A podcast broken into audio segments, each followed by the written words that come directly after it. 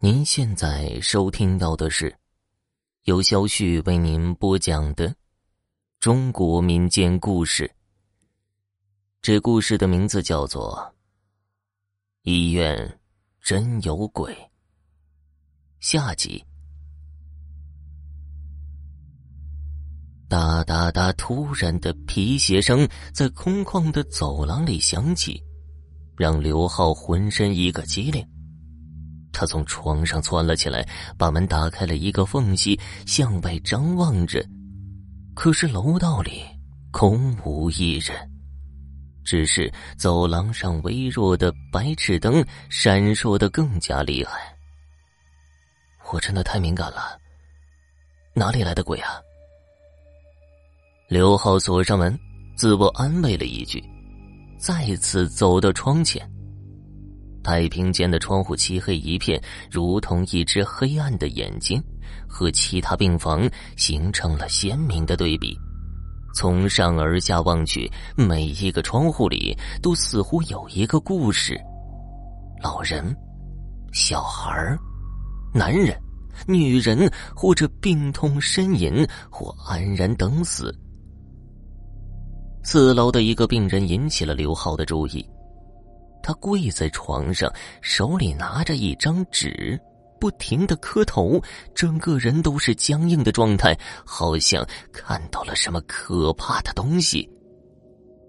张老师仔细的看着这个男人的脸，刘浩倒吸了一口凉气，竟然是自己学校的一位老师。可他为什么有如此诡异的举动啊？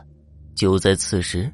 整个住院大楼突然陷入了一片黑暗，一道白影从太平间的窗前闪过，紧接着，住院大楼里传来了撕心裂肺的吼声。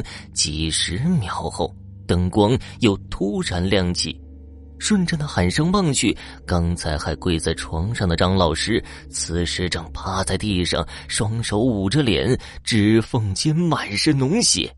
他的眼睛竟然被人挖去了，张老师的喊声让刘浩不寒而栗。他又把目光移到太平间的窗户，那个可怕的白影又在黑暗中望着他。这一晚，刘浩辗转难眠，脑海中总是出现张老师满是鲜血的眼窝，他的眼珠就落在地上，却被他自己踩得稀烂。第二天一早，警察就入住了医院进行调查。在上次的挖眼事件后，警方秘密为配电室装备了摄像头，再加上医院其他监控数据的对比分析，一个惊人的真相被发现：根本就没什么鬼。关掉住院部电源的竟然是王医生，而残忍挖掉张老师双眼的也是他。他故意制造医院闹鬼的假象，就是为了掩盖自己的行动。他为什么要这么做呀？怎么可能啊？医院领导和其他医生得知这个消息，怎么都不愿相信。然而，警方随后公布的消息更是让所有人吃惊：几年前惨死在医院门口怀孕的女子，正是王医生的妻子。当时，虽然有三名犯罪嫌疑人，但都因为证据不足，最终释放。刘浩得知消息的时候，几乎已经石化在原地了。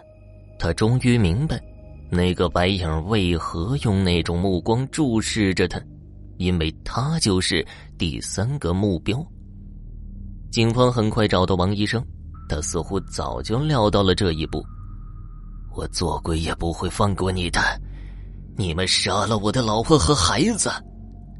还没等警察为他戴上手铐，王医生就大吼了一句，纵身跳下大楼，当场摔死。